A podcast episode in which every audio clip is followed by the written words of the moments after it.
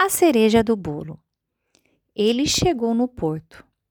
Tal havia acabado de sair de um relacionamento difícil. A forma como terminou também não havia ajudado. Ele era arquiteto formado, mas trabalhava como design de uma boa empresa. Estava ali em busca de aventura apenas. Dois de seus melhores amigos estavam com ele. Ela chegou no porto. Duda era do tipo CDF. Tinha a vida toda planejada: estudos, trabalho, promoções, namoros, casamento e filhos. Por isso, nunca saía muito. Estava sempre com um projeto novo. Engenheira civil júnior de uma importante empresa de construção. Estava ali quase que arrastada pelas amigas. Seja bem-vindo ao melhor carnaval de sua vida. Só sai solteiro quem quer. Essa era a frase na placa com a direção ao barco que as pessoas buscavam para um cruzeiro que em breve sairia. Estavam todos ali com o objetivo de se divertir homens e mulheres se analisando, esperando a hora certa de se soltar. Tal e Duda trocaram olhares, embarcaram e foram para os seus quartos. Tão logo o barco desatracou, Duda foi para o banheiro. Se sentia muito enjoada. Tomou dois comprimidos de Dramin, pois queria que fizesse efeito rápido. Porém, o que chegou rapidamente foi o efeito colateral dormiu. Tal arrumou suas coisas, botou uma roupa mais havaiana e foi curtir. Bebeu bastante, conheceu algumas garotas, aproveitou. Lá pelas tantas, foi procurar a menina que tinha visto no embarque e que tinha gostado. Ambiente após ambiente e nada. Aquilo era um mundo e estava bem cheio resolveu ir ao convés principal. Queria ver a lua. Bebida na mão, olhando para o alto. Nada podia atrapalhar aquele momento. Opa! O que era aquilo ali? Super estranho. Parece fumaça. Ele foi averiguar. No meio do caminho, tudo começa a ruir. O navio estava se partindo. Ele não sabia se culpava a bebida por aquela situação ou se procurava a orquestra tocando música clássica para testar a veracidade do que estava acontecendo. Correria, gritos. Ah, então essa sensação de voar? Água, frio, muito frio, frio demais. Cadê meu copo? Breu total. Tal acorda com o sol na cara, com muita dor de cabeça, sem saber onde estava. Olha para um lado, olha para o outro. Água, areia, floresta. Não podia ser. Será que era Madagascar? Olhou para os dois lados, analisou bem onde estava. Não parecia ser um lugar grande ou estava em uma enseada. Meu Deus, que sede! Logo ali na frente estava ele, seu copo. Dizem que um bêbado pode perder a carteira, mas não o copo. Resolveu caminhar para saber onde estava. Assim que faz a primeira curva, ele a avista. Era ela. Ele corre e vai ao seu encontro. Sentada em uma pedra, ela diz que estava dormindo e acordou ali.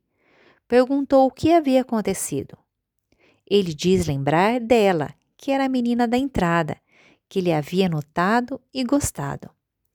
Diz que estava procurando ela e, quando teve consciência, já estava acontecendo. Ela olha para ele. Nossa, que roupa é essa? Ele estava de havaiano. Ele era o tal. Ela, a Duda. Eles se conheceram. Ela falou sobre o projeto da casa perfeita que vinha desenvolvendo desde a faculdade, que ele havia sido escoteiro, tocava em uma banda e conseguia comer seis cachorros quentes do Juca e uma madrugada pós-night. Tudo isso durante a exploração da ilha. Ninguém mais foi achado. Era uma ilha pequena. Talvez em uma hora era possível dar a volta nela. Acharam algumas caixas, madeira, roupas e também um lugar perfeito abrigo de árvores para construir um lugar para passar a noite, perto de um pequeno lago. A conversa fluía entre eles. Quando ela acordou, haviam folhas de bananeira recheadas com frutinhas, água em um copo colorido, mas tal não estava ali. Saciou a fome. Se acercou à areia e lá estava tal, ao lado de muitas bugigangas. Ele havia saído para coletar as coisas que acharam no dia anterior. Afinal, não sabia quando sairiam dali e precisavam se preparar para o que viria. Ela então se deu conta da situação e que se encontravam e, ao invés de celebrar a vida, se preocupou com o futuro. Chorou. Ali mesmo, durante afago, eles se beijaram. Duda havia tomado a decisão de aproveitar a situação para colocar seu plano de casa sustentável em prática. Também aproveitou o conhecimento de tal e a casa se tornou eficiente, aproveitando cada centímetro. Materiais corretos: argila, bambu, corda de árvore, armazenamento de água, proteção contra bichos e insetos. Sabiam fazer e desfazer o fogo em pouco tempo.